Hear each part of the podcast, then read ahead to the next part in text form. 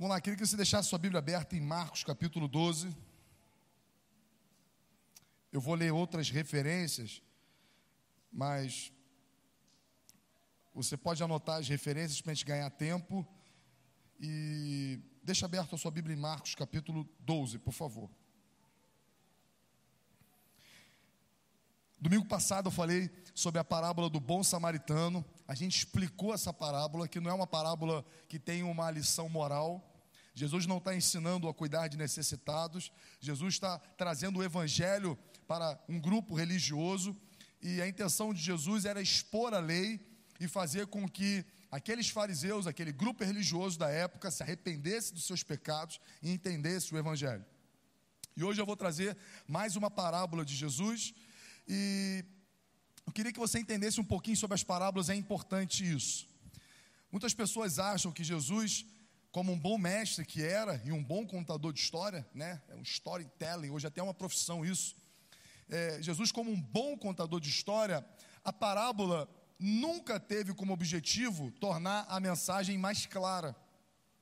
As pessoas acham que Jesus, ao contar a parábola, ele estava facilitando o entendimento, muito pelo contrário, ele estava dificultando o entendimento. Você pode dizer, mas como assim? Jesus dificultando a mensagem que pregava? Pois é, porque havia um grupo de incrédulos que, se ele falasse abertamente a respeito dele, da vinda dele, quem ele era, pela incredulidade deles, o juízo seria muito maior, porque eles permaneceriam incrédulos. Então Jesus contava histórias por parábolas e depois explicava aos seus discípulos. Lá em Mateus capítulo 13, versículo 13, presta bem atenção o que o próprio Jesus fala. Por isso lhes falo por parábolas, porque vendo não veem, e ouvindo não ouvem, nem entendem.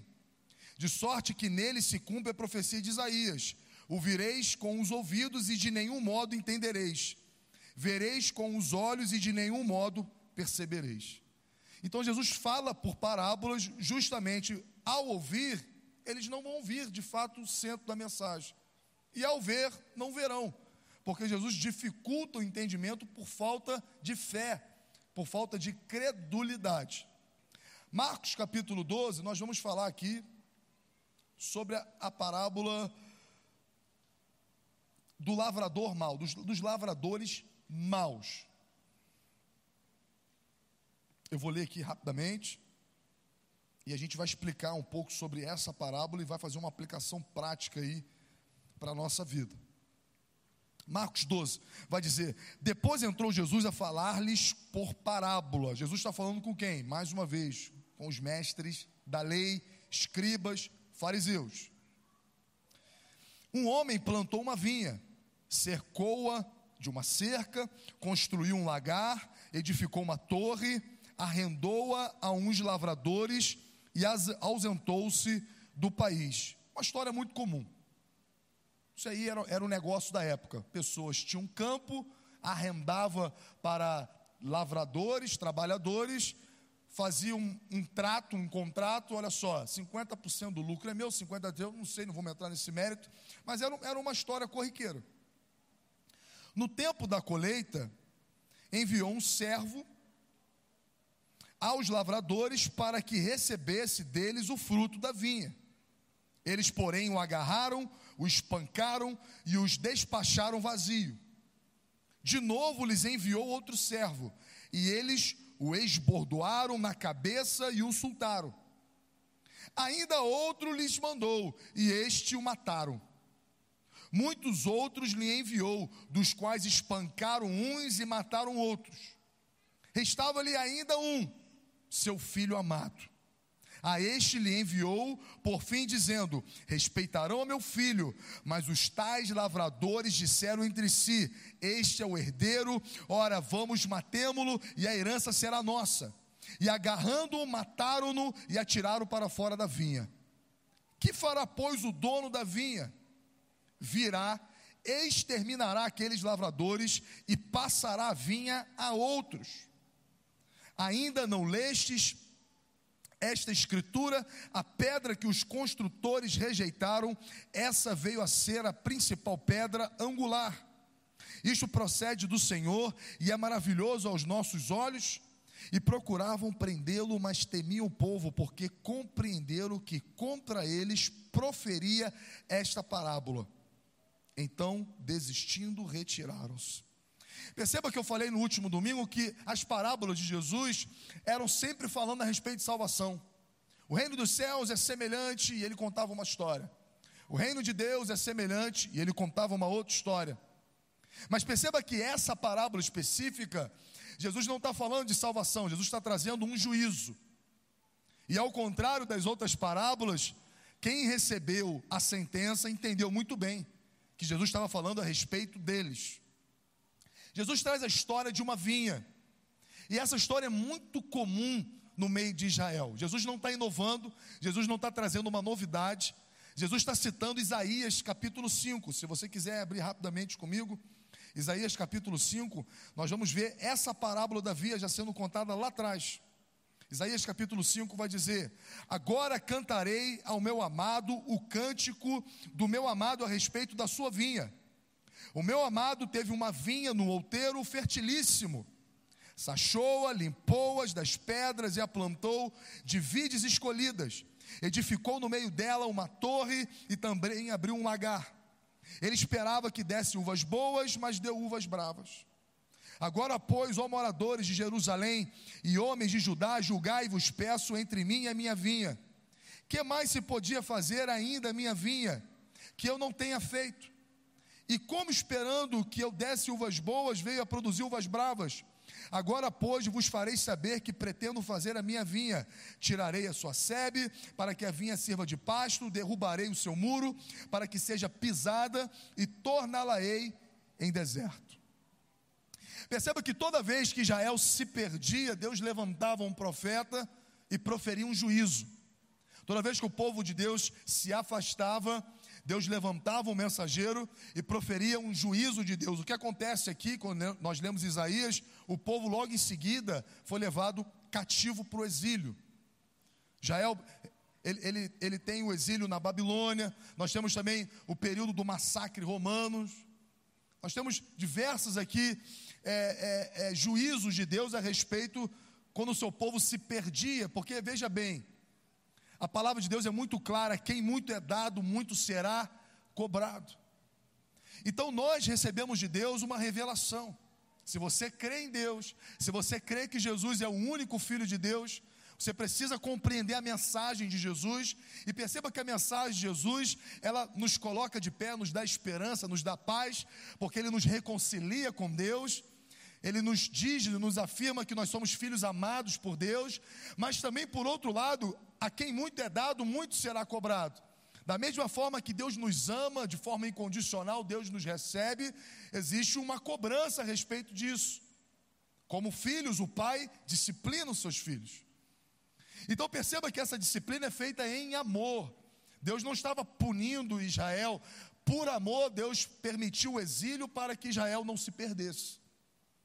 Por amor, Deus permitia momentos de dificuldade, momentos de adversidade, porque Israel estava tão perdido nas suas mais obras, tão perdido nos seus próprios desejos, que Deus permitia que outros povos o subjugassem, para que na dificuldade, na situação ruim, eles se lembrassem do Senhor. Então, o que Jesus está trazendo aqui, nada mais é do que uma lembrança. Ora, eu vou trazer para vocês uma história que já foi contada lá atrás. E essa história profere um juízo, assim como eu estou fazendo com vocês, porque vocês têm a revelação. Era nítido, irmão, os sinais que Jesus fazia, todos eram sinais messiânicos. Não havia na história de Israel um cego de nascença sendo curado por alguém. Não havia morto de quatro dias sendo ressuscitado. Paralíticos de nascença sendo curado histórias e inúmeros testemunhos, relatos, pessoas dizendo, né, teve um episódio do filho, do mendigo cego, que Jesus cura ele, e os fariseus ficam loucos, como é que alguém pode, cego de nascença sendo curado, porque esse era um sinal messiânico, a cura de um cego de nascença, e aí chama os pais daquele mendigo, e os pais falam: Olha só, eu sei que ele é nosso filho, eu sei que ele nasceu cego, mas eu não sei o que aconteceu com ele, eu sei que ele está vendo. E eles sabiam daquilo, tinham um testemunho, mas pela sua incredulidade, Porque se eles aceitam a Jesus e tudo aquilo que Jesus falava, eles tinham que abrir mão de, de todo aquele sistema religioso que eles estavam vivendo. E que eles viviam muito bem a respeito daquilo, eles enriqueciam com aquilo. Então eles preferiram, muitas das vezes, negar, fechar o entendimento a respeito de quem é Jesus, para que pudesse manter um sistema que os, os enriquecia e os colocava ele numa classe dominante. Mas Jesus ele vai ao encontro desses homens, desses fariseus e conta essa história e nós vamos entender aqui linha a linha o que, que Jesus está explicando e no final como a gente se encaixa nessa história. Jesus começa dizendo que existia um dono de um espaço, dono de uma vinha, uma terra, era o proprietário. E o que, que ele fez? Ele arrendou para lavradores. Ele colocou outras pessoas responsáveis por aquilo. Quem é o dono da vinha nessa história? Deus. Deus é o dono da vinha. E quem são esses lavradores a quem ele confia? São os líderes que Deus levanta para liderar o seu povo, para cuidar do seu povo. Então perceba que Deus é o dono da vinha, a vinha representa o povo de Deus, e os lavradores maus, eles representam aqueles que que, que Deus os levantam para serem responsáveis por aquilo, por liderar o, o povo, por conduzir o povo à presença de Deus. Deus levanta reis, juízes. E a Bíblia diz que quando esses reis são bons, o povo busca o Senhor. Mas quando esses reis são maus, esse povo, esse povo se afasta de Deus. Eu até pedi para a galera lá em cima, lá, pedi para a galera, já foi já, falar um pouco mais baixo, que eu já estou aqui. Mas enfim, então, nessa história, Deus é o dono da vinha, a vinha é o povo de Deus, e os trabalhadores, eles são a liderança que Deus escolhe para conduzir esse povo. Perceba que a, a, a dizendo que em tempos, em tempos, o dono da vinha enviou mensageiros para que pudesse participar do fruto, para poder participar daquele fruto. E quem são esses mensageiros que o dono da, via, da vinha manda? São os profetas do Velho Testamento: Isaías, Jeremias, Amós, Miquéias, todos eles, desde Moisés a João Batista, são os mensageiros de Deus e denunciando um sistema religioso corrompido, trazendo o povo ao arrependimento, trazendo os líderes para que eles possam se, se, se entenderem aliança que havia sido proposta. Ora, vocês perderam o foco. Não é assim que Deus quer, não é assim que Deus age, não é assim que Deus espera. E Deus ia enviando seus mensageiros, Deus ia mandando. E o que, que o que, que a parábola vai dizendo? O primeiro mensageiro eles espancam. E o segundo mensageiro, eles espancam outra vez. E o terceiro mensageiro, eles matam. E o quarto eles matam, e o quinto eles espancam e matam, espancam, matam, espancam. E a história fica dramática, porque o dono da vinha continua mandando mensageiros, e aqueles arrendatários, que são os lavradores, que receberam a vinha apenas como arrendatários da terra, eles agora matam os servos do dono da vinha. E Jesus começa a lembrar aqueles homens, os profetas que vinham no passado toda a história de Israel que apedrejaram os seus profetas. Hebreus capítulo 11, versículo 37, vai falar que muitos foram cerrados ao meio, mortos ao fio da espada, porque Deus levantava pessoas para mandar um recado para o seu povo, e os líderes religiosos, querendo calar a boca de Deus, maltratavam, matavam os seus servos. Só que agora a história começa a ficar mais dramática ainda, porque se no primeiro ponto da história as pessoas estão olhando assim com olhos ruins os, os, os arrendatários que estão matando os servos, chega um ponto da história que o dono da vinha, a gente se questiona da sanidade mental desse homem. Como assim? O cara envia 20 pessoas, 20 morrem, ele continua mandando pessoas, ele continua mandando servos, ele continua mandando gente para lá. Mas olha a bomba atômica do texto. Aqui o texto se torna escandaloso. Perdão, deixa eu, deixa eu abrir lá que eu estou em Isaías ainda. Marcos 12.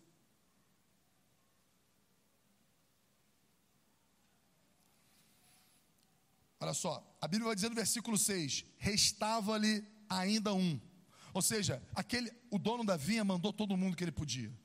Mandou servos, servos e mais servos. E quando ele olhou e não tinha mais ninguém para enviar, ele olha e fala: tem mais uma pessoa que eu posso enviar.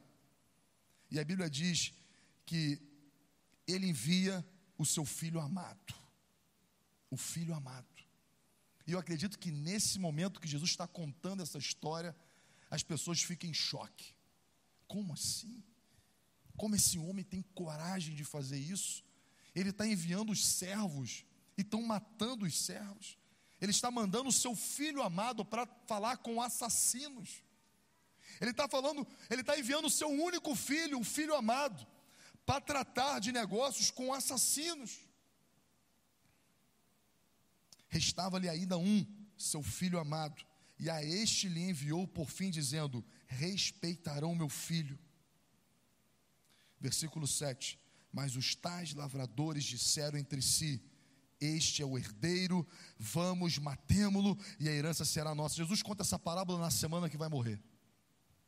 Jesus está contando essa parábola na semana que ele seria crucificado. E ele começa a trazer história à tona de Israel. Deus fez um povo para si.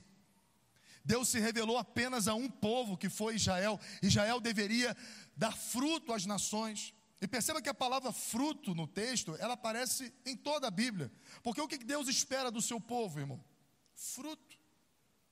A única coisa que Deus espera do seu povo são frutos. Por isso que nós temos em Gálatas o fruto do Espírito. Toda hora nós vamos falar, nós vamos ver parábolas sobre frutos. Jesus compara que a árvore boa dá frutos bons e a árvore má dá frutos ruins. Todo o reino dos céus, ele é semelhante a plantação, colheitas e frutos. Essa é a ilustração mais clara na Bíblia. Então Deus está insistindo em trazer frutos para ele, em trazer frutos para o seu reino. Ele manda os mensageiros e mataram os mensageiros, e agora ele manda o seu único filho, porque ele quer frutos, ele quer ver os frutos. Deus está insistindo, irmão, nos frutos. E aí mataram esse filho, espancaram, mataram e o jogaram para fora da vinha. Versículo 9: Que fará, pois, o dono da vinha? O que, que esse cara vai fazer? O que, que o dono da vinha vai fazer depois que mandou servos, mandou mensageiros, mandou inúmeros mensageiros e agora ele mandou um único filho? E matar o único filho, o que, que esse homem está disposto a fazer? Ele virá e ele exterminará aqueles lavradores e passará a vinha a outros. Perceba bem essa frase, vamos, vamos prestar bem atenção nessa frase. O que, que acontece que Israel, que é visível aos nossos olhos? Todo o sistema religioso de Israel foi devastado. Existia um templo, que era o templo de Salomão, que era a maior glória de Israel, onde eles faziam os sacrifícios. Aonde está esse templo hoje? Arruinado. Só existe um muro que se chama Muro das Lamentações. Mas Israel tem dinheiro para reconstruir. Mas por que não pode reconstruir? Porque existe uma mesquita lá. E para Jael reconstruir aquele templo, precisa derrubar uma mesquita. E para derrubar uma mesquita, irmão, muita gente vai morrer. Uma guerra vai ser estourada no continente. Então perceba que nada é por acaso.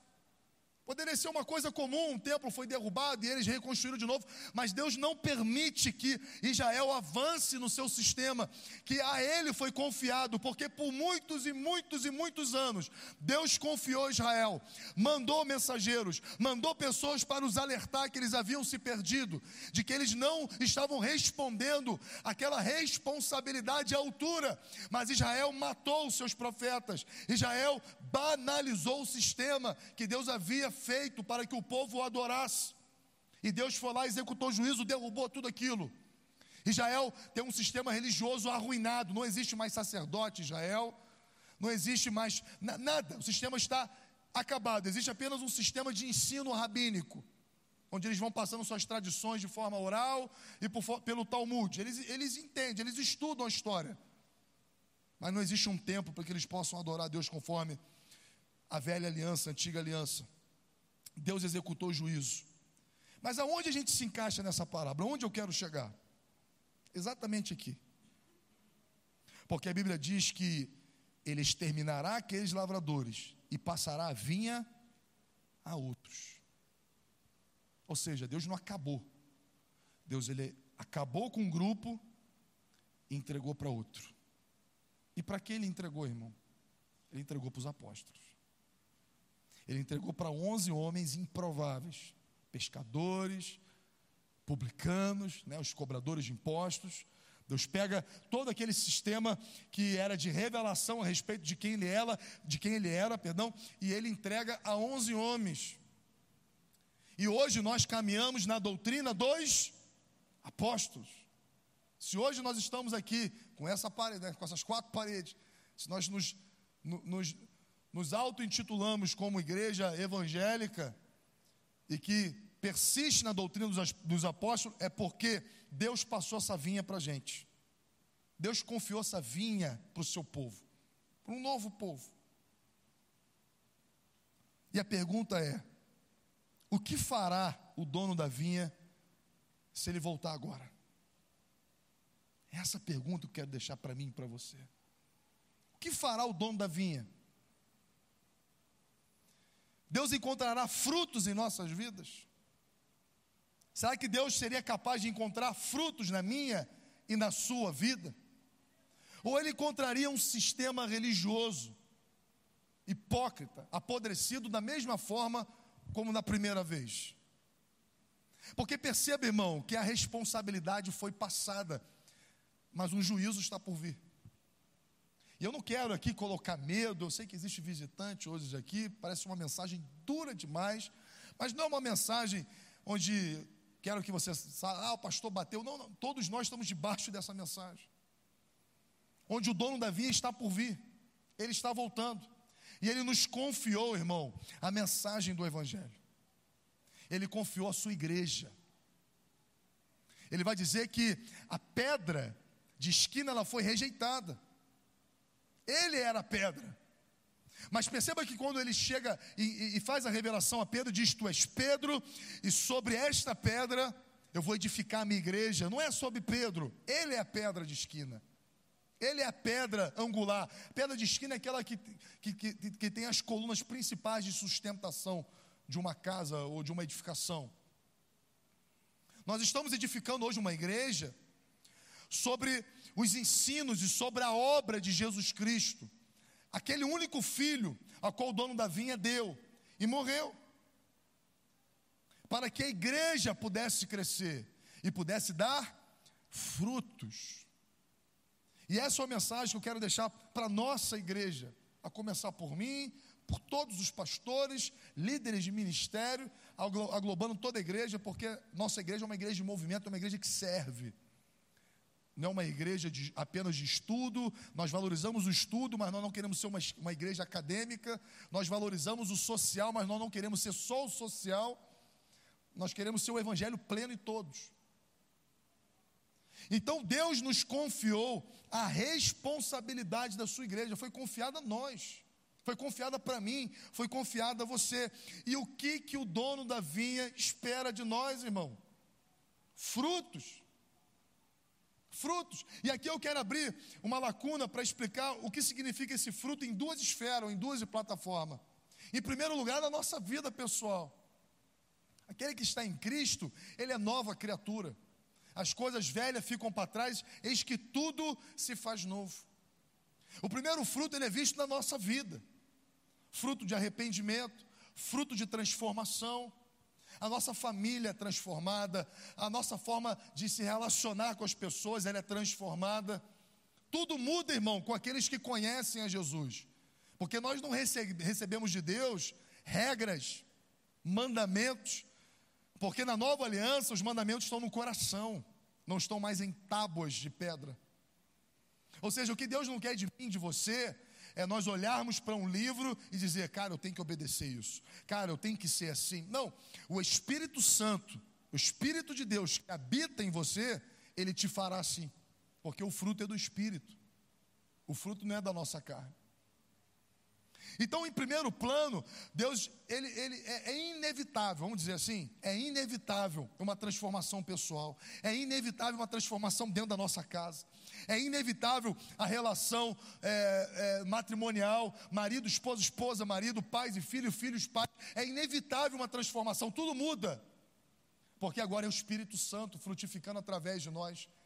Deus é amor, a fonte primária que habita dentro de nós agora é amor. Então, o nosso casamento ele é restaurado não porque alguém fez uma oração mágica, mas o nosso casamento ele é restaurado porque o Espírito Santo frutifica amor. A gente começa a frutificar amor. E quem dá amor recebe amor. Então os filhos se convertem aos pais, por quê? Porque os pais agora amam os filhos de uma forma diferente, e esse amor contagia os filhos a amarem os pais. A nossa forma de fazer negócio muda. Deus nos prospera por quê? Porque a nossa visão financeira muda. A gente não se mete mais com coisa errada. A gente não busca atalho para enriquecimento. Irmão, tudo que é atalho para enriquecimento é furada. Nós estamos vivendo aí as épocas das, das pirâmides ruindo no nosso país, pirâmide financeira. É atalho, é atalho para nada, irmão, nada vem de. Mesmo para alguém rir, alguém tem que chorar. Essa é a verdade. Para alguém rir, alguém tem que chorar. Não existe dinheiro fácil, irmão. Existem atalhos para riqueza. Riqueza é feita com trabalho duro, com honestidade, com excelência. Princípios do reino de Deus, excelência, trabalho, compromisso, comprometimento.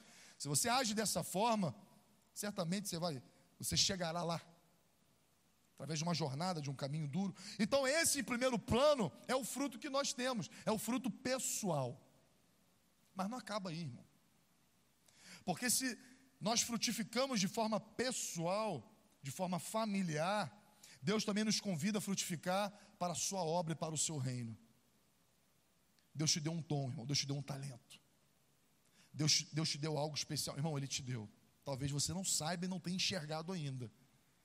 Talvez, como muitos falaram na história da Bíblia, mas quem sou eu? Sou o menor dos menores, mas Deus gosta de usar essas pessoas. Se você está se fazendo essa pergunta agora, eu sou o pior dos piores, eu sou o menor dos menores. Cara, você é o primeiro da lista. Porque todos que falaram isso lideraram exércitos, todos que falaram isso lideraram o povo de Israel. Todos que sentiram nada, Deus o colocou sobre muito. Porque o apóstolo vai dizer que é na nossa fraqueza que nós somos fortes. Porque ao olhar para nada, só nos resta o Senhor nas nossas vidas, amém? Então, o que, o que a responsabilidade que Deus atribui agora nesse segundo plano é que além da transformação pessoal, e infelizmente, a igreja tem, tem, tem alimentado o evangelho só nesse plano, de que, ah, você tem que mudar, você tem que fazer, ok, você vai mudar a sua vida, mas ao mudar a sua vida, e aí? Frutifique no reino, use dons e talentos que Deus te deu a serviço do reino, ide por todo mundo e anunciar o evangelho a toda criatura, poucas coisas. Irmão, se eu tivesse que falar a última frase antes de eu morrer aqui, eu ia procurar coisa mais especial para poder falar. Eu não ia falar bobagem. Eu não ia falar qualquer coisa. Alguém te falar só, irmão, você vai morrer em um minuto. Você tem um minuto para falar alguma coisa. Eu, eu ia buscar aqui as coisas mais especiais da minha vida para falar. Pois é, Jesus, antes de subir aos céus, claro, já ressurreto, ele fala: e de fazer discípulos. Eu estarei convosco todos os dias até a consumação do século. Será que fazer discípulo não é uma coisa importante para Jesus? Claro que é. E nós, como igreja, nós agora precisamos entrar numa outra esfera, numa outra plataforma, que é frutificar para o reino, é frutificar para Deus, é servir ao Senhor. Não, não, não por religiosidade, irmão. Não estou falando sobre isso.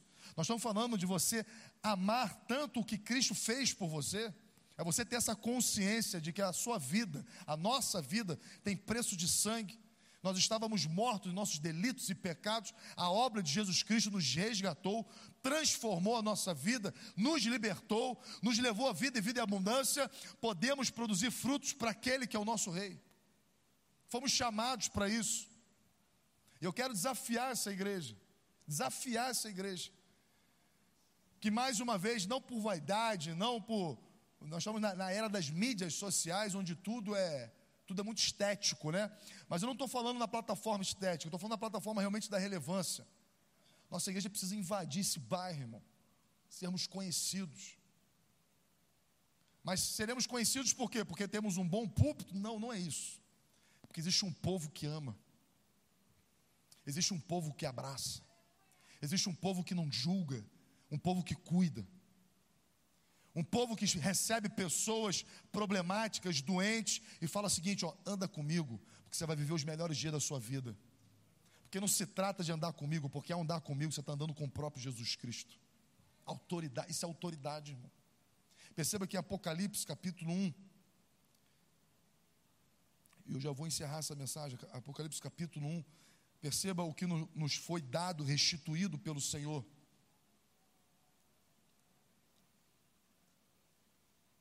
A gente pode até começar pelo versículo 5, na parte B, vai dizer: Aquele que nos ama e pelo seu sangue nos libertou dos nossos pecados. Ora, essa é uma afirmação, irmão, que era tudo o que nós precisávamos, porque nós éramos inimigos de Deus. E quando a Bíblia diz que o sangue de Jesus nos liberta dos nossos pecados, ela está nos dizendo que agora a gente tem livre acesso a Deus. Ora, pelo seu sangue nos libertou dos nossos pecados e nos constituiu reino e sacerdotes para o seu Deus e Pai. Cara, a obra de Jesus Cristo, ela restituiu reino e sacerdócio em nossas vidas. O que, que isso quer dizer? Reino, domínio. Domínio. O que, que é restituição de domínio, irmão?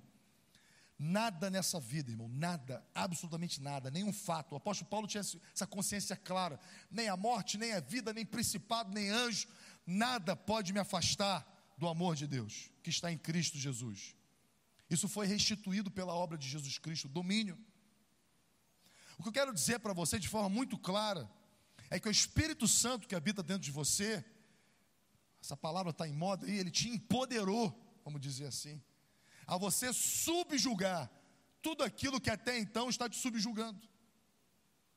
Sabe aquela história do elefante que está amarrado numa corda, num pauzinho de madeira pequena, e ele está lá achando que não pode romper aquilo? Um elefante, uma força excomunal, presa por um barbante. Mas ele olha para aquele barbante preso num pau e ele acha: cara, eu estou preso. É porque ele não tem no entendimento de quem ele é. E é exatamente muitos de nós hoje, nascidos de novo, o Espírito Santo habita em mim, habita em você, e, e somos como elefantes, presos a barbantes, a situações que diante do Espírito que está dentro de nós não são nada, devem ser subjugadas.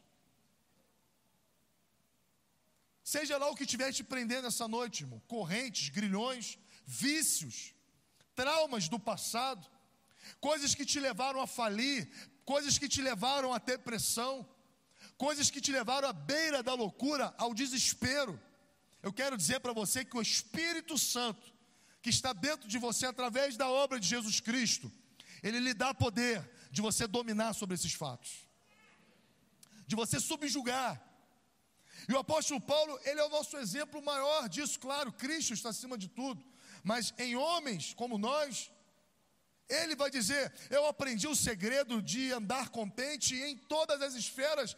Eu sei ter muito, eu sei ter pouco. Tudo posso naquele que me fortalece. Essas coisas não roubam uma identidade. Essas coisas, ela não tem um poder de me lançar num quarto escuro, depressivo, dizendo: Deus me abandonou. Não é isso. Nós temos força o suficiente para andar de glória em glória, de fé em fé, avançando, porque esquecendo-me das coisas que ficaram para trás, eu prossigo para o alvo, para o prêmio que está posto diante de mim. Então, em nome de Jesus, Apocalipse vai dizer que pelo seu sangue, pela obra de Jesus Cristo, Deus lhe restituiu o domínio. E a pergunta que eu te faço é: o que falta para você andar com autoridade? Que falta, irmão, para você chegar dentro da sua casa e dizer: chega, chega de confusão aqui dentro. Chega de, de, dessa situação que tem aprisionado a minha família. Acabou. A palavra de Deus, ela é poderosa para fazer infinitamente mais abundantemente além de tudo aquilo que pedimos ou pensamos, Deus lhe restituiu a autoridade perdida pelo pecado. Deus te revestiu de autoridade. E não apenas autoridade para subjugar as coisas, mas ele diz que foi reino e sacerdote. Olha, pela antiga, pela antiga aliança, irmão, só o sacerdote poderia falar com Deus. Só o sacerdote poderia pedir perdão de pecados pelo povo. O povo olhava um Deus lá, um Deus distante. Tinha que levar um animal, tinha que levar um sacrifício, entregar ao sacerdote. E o sacerdote matava aquele animal e falava: Deus, perdoa o pecado desse homem. Mas na nova aliança, no evangelho da graça, não existe mais intermediários. Na nova aliança, nós somos filhos de Deus, filhos e filhos amados. O que eu quero dizer para você? Que nesse exato momento, quando você abre a boca e fala, meu pai, ele está ouvindo sua oração. Ele sabe, ele conhece. Porque a obra da cruz fez com que um véu fosse rasgado. Não existe mais aquele lugar chamado Santo dos Santos. Aquele lugar agora é para tudo e todos. Todos aqueles que creem na obra de Jesus Cristo podem entrar com ousadia e autoridade na presença de Deus e falar: Raba, que quer dizer papai. E eu quero mais uma vez te encorajar a na sua casa, no seu momento de particularidade, você entrar na presença do seu pai e se relacionar com ele e falar pai. E você fala, e você fala, e você fala. Mas lembre-se que um pai também fala. Você fala, mas você precisa ouvir também. Você fala e Deus fala com você. Mas eu nunca ouvi a voz de Deus. Corra para a palavra. Quanto mais você conhece a palavra, palavra de Deus que o Espírito Santo nos guiará em toda a verdade. Ele vai trazer a palavra de Deus que são verdades no dia mal, no dia da angústia.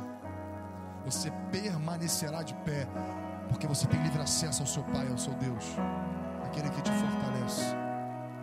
Então a obra de Jesus Cristo nos restitui o reino, que é o domínio, e o sacerdote para o seu Deus e Pai. A Ele a glória, o domínio pelos séculos dos séculos. Tudo, irmão, agora é para a glória de Deus. Vivemos para a glória dele, vivemos para glorificar o nome dele. Talvez você acha que isso é loucura. Isso é, ah, cara, isso parece Isso não é fanatismo viver para a glória de Deus. Isso é vida. É vida. Deus nos convida a você ser um religioso lunático, que fala coisas sem sentido. O apóstolo Paulo, em Romanos capítulo 12, vai dizer: renove a sua mente. Tudo é uma questão de mentalidade, irmão. Quando nós estamos subjugados em casa, desistentes, como fracassados, aquilo não é uma condição física, aquilo é uma condição mental, onde você se vê assim onde você enxerga um cenário conspirando contra você. Mas quando você entende que você é templo do Espírito Santo de Deus, agora a sua visão é outra. Porque não sei quantos aqui já viajaram de avião. Se você hoje for no maior prédio do mundo, acho que fica em Dubai, cento e poucos andares, você olha aquilo de baixo para cima, aquilo deve ser uma, uma monstruosidade enorme. Pode chegar na, no platô do Pico Everest, dos maiores montanhas do mundo, você olha e fala: Meu Deus, isso é enorme, isso é intransponível. Agora, quando você viaja de avião, você olha para baixo e fala: Parece de brinquedo. Pa parece uma formiga. É um prédio, mas parece uma formiga. É uma montanha, mas parece um bolinho de terra. E a Bíblia diz que nós estamos assentados nas regiões celestiais com Cristo Jesus. Deus te colocou em lugares altos para que você possa dominar sobre todas as coisas, na presença dEle, sempre na presença dEle. É nesse lugar que o Senhor quer te levar. Isso é uma condição de mentalidade. É você se ver, é você ver dessa forma. Então talvez você chegou aqui desesperado, olhando para um grande gigante. Eu te convido a você olhar como Davi olhou para Golias. Você vem contra mim com a sua espada, mas eu vou contra ti com o Senhor dos Exércitos. Irmão, não tem comparação. É covardia demais. É muita força. É, é como se Golias estivesse com estilingue e Davi com a bazuca do outro lado. É dessa forma que nós precisamos viver. Quando situações se levantarem contra você, quando algo se levantar, que você possa lembrar que você está sentado nas regiões celestiais com Cristo Jesus. Isso não tem poder para me subjugar, isso não tem poder de me parar, isso não tem poder de me colocar prostrado dentro de casa. Nós vamos avançar, porque maior é o que está comigo, maior é o que está ao meu lado. Isso é a transformação no nosso plano pessoal. E de forma conjunta, nós também usamos isso a serviço do reino de Deus. E aqui eu queria que você ficasse de pé. Eu queria fechar essa mensagem dizendo: sirva. Se você é membro dessa igreja, sirva nessa igreja. Se você é, meu, se você é visitante, sirva na sua igreja. Sirva lá. Mas não fique parado. Porque o dono da vinha, ele quer ver frutos. O dono da vinha quer frutos. O dono da vinha, ele, ele fez um trato com o seu povo. Qual que é o seu trato? Eu quero frutos. Ele não fez qualquer outro tipo de trato, a não ser eu quero frutos. E eu te convido, irmão, você frutificar. A frutificar.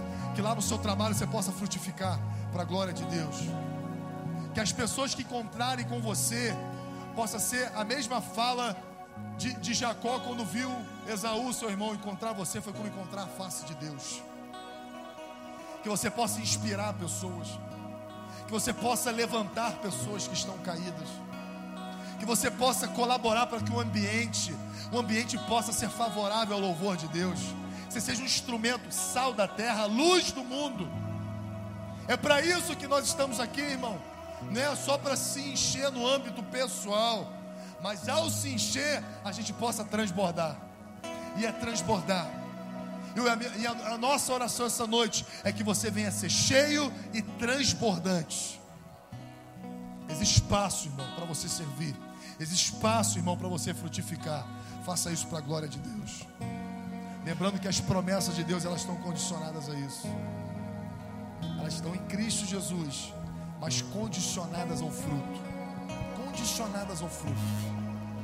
Dons e talentos, coisas preciosas que Deus te entregou para a glória dele, para a honra dele. Que a nossa igreja seja uma igreja pulsante, que a nossa igreja seja uma igreja engajada, que a nossa igreja, ela sim tenha momentos poderosos aqui dentro e ela esteja nas ruas promovendo momentos poderosos lá fora.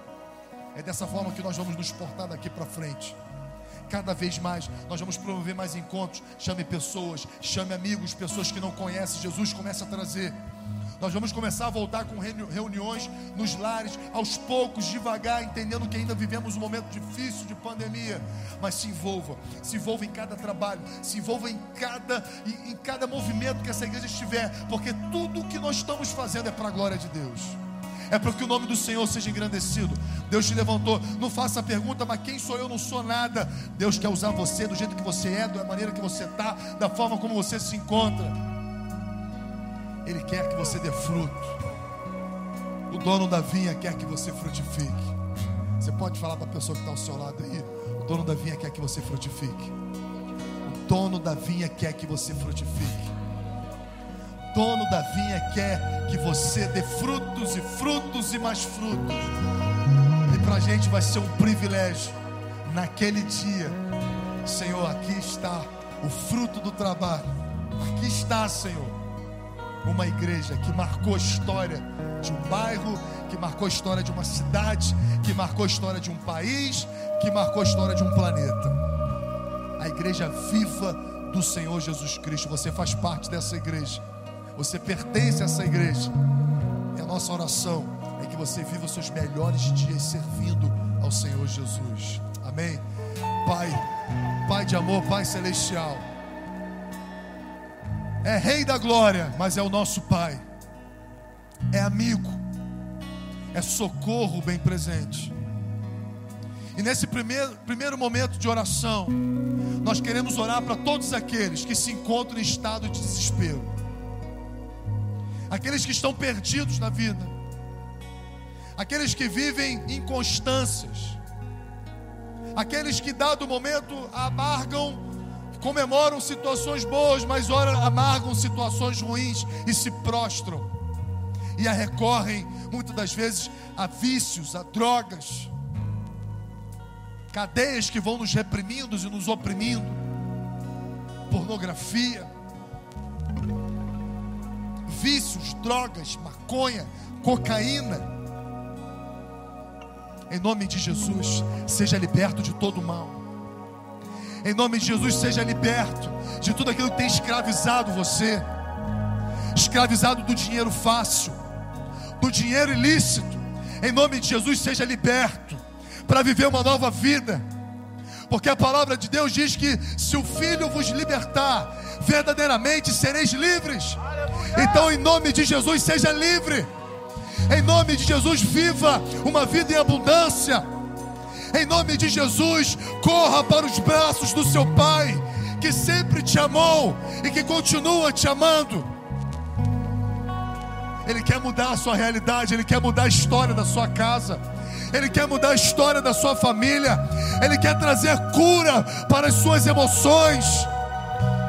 Ele quer dizer para você quem você é, filho amado, eleito por Ele antes da fundação do mundo.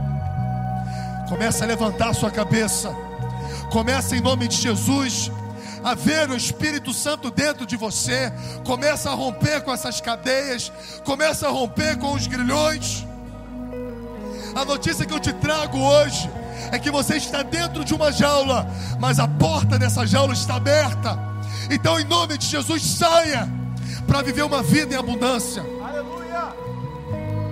Mas em segundo plano, quando você sair dessa prisão, quando você se libertar desse mal que tem te subjugado e te dominado, o medo, a ansiedade, o terror, Deus vai te libertar, irmão. Você vai experimentar um tempo novo, um tempo de abundância, um tempo de paz. Não esqueça de frutificar para o seu Pai. Não esqueça, irmão Quantos saíram de uma vida de pobreza? Quantos saíram do lugar dos escombros do fracasso e se esqueceram de Deus? Se esfriaram espiritualmente, provaram da bondade, da misericórdia, mas esqueceram de quem é a fonte. Então, em nome de Jesus, eu quero trazer alívio para aqueles que estão desesperados e quero colocar desespero para você que está aliviado. Você que está confortavelmente bem, vivendo uma rotina, uma rotina religiosa, seja aos domingos, seja no louvor que você coloca dentro do seu carro. A pergunta é: qual é o fruto que você tem dado para o dono da vinha? Qual é o fruto? Porque Deus não quer a sua rotina religiosa, Deus não quer prosélitos. Deus não quer pessoas que tenham a Bíblia decorada em mente. Ele quer pessoas que frutificam para a glória dele. Então, em nome de Jesus, você que se encontra confortável, começa a procurar, a produzir frutos. E lembre-se que isso não vem de você. O Espírito que está dentro de você, ele é expert em frutificar para o Pai. Ele só sabe fazer isso, frutificar para o Pai. Então, Pai, nós oramos, Senhor, por todos aqueles, quer estejam em, em prisões, quer estejam confortavelmente numa religião, que haja mudança de mente, que haja, Pai, um estimular, Senhor, que haja uma nova mentalidade, para que possamos compreender que nossa vida é em serviço ao Rei. Estamos aqui para te servir, estamos aqui, Senhor, para colaborar com o avanço do teu reino que o Senhor seja o primeiro, que o Senhor tenha primazia na nossa vida, que o Senhor possa achar em nós o princípio de te servir. Obrigado, Senhor, por essa igreja. Nós queremos orar, Senhor, que haja crescimento nesse lugar, que haja salvação em nossos cultos. Que cada um aqui possa se colocar na responsabilidade de cuidar alguém, de trazer alguém que está perdido lá fora Quero falar com você, você que conhece alguém que está visivelmente perdido, talvez um desviado, talvez alguém que nunca pisou neste lugar. Em nome de Jesus, trabalhe para que ele conheça a verdade que te alcançou. Comece a se importar com isso. Comece a se importar com vidas. Comece a se importar com pessoas que nesse exato momento estão amargando uma vida miserável porque não conhecem a Jesus. Deus te confiou uma mensagem, Deus te deu uma responsabilidade, frutifique para Ele que essa igreja possa crescer em frutos, que possamos avançar, que possamos crescer, que possamos cada vez mais fazer o teu nome conhecido e reconhecido nesse lugar. Nós queremos orar, Senhor, para cada casa representada nesse bairro, cada família. Se existe alguém em estado de desespero, Pai, nós estamos aqui para cuidar dessas pessoas. Se existem pessoas hoje pensando em desistir, em tirar a vida, pessoas presas em vícios, nós estamos aqui, Pai, para cuidar dessas pessoas. Nos usa, nos capacita, levanta homens e mulheres comprometidos, Senhor, com a tua obra. Essa é a nossa oração, esse é o nosso pedido. Já te agradecendo em nome de Jesus. Amém.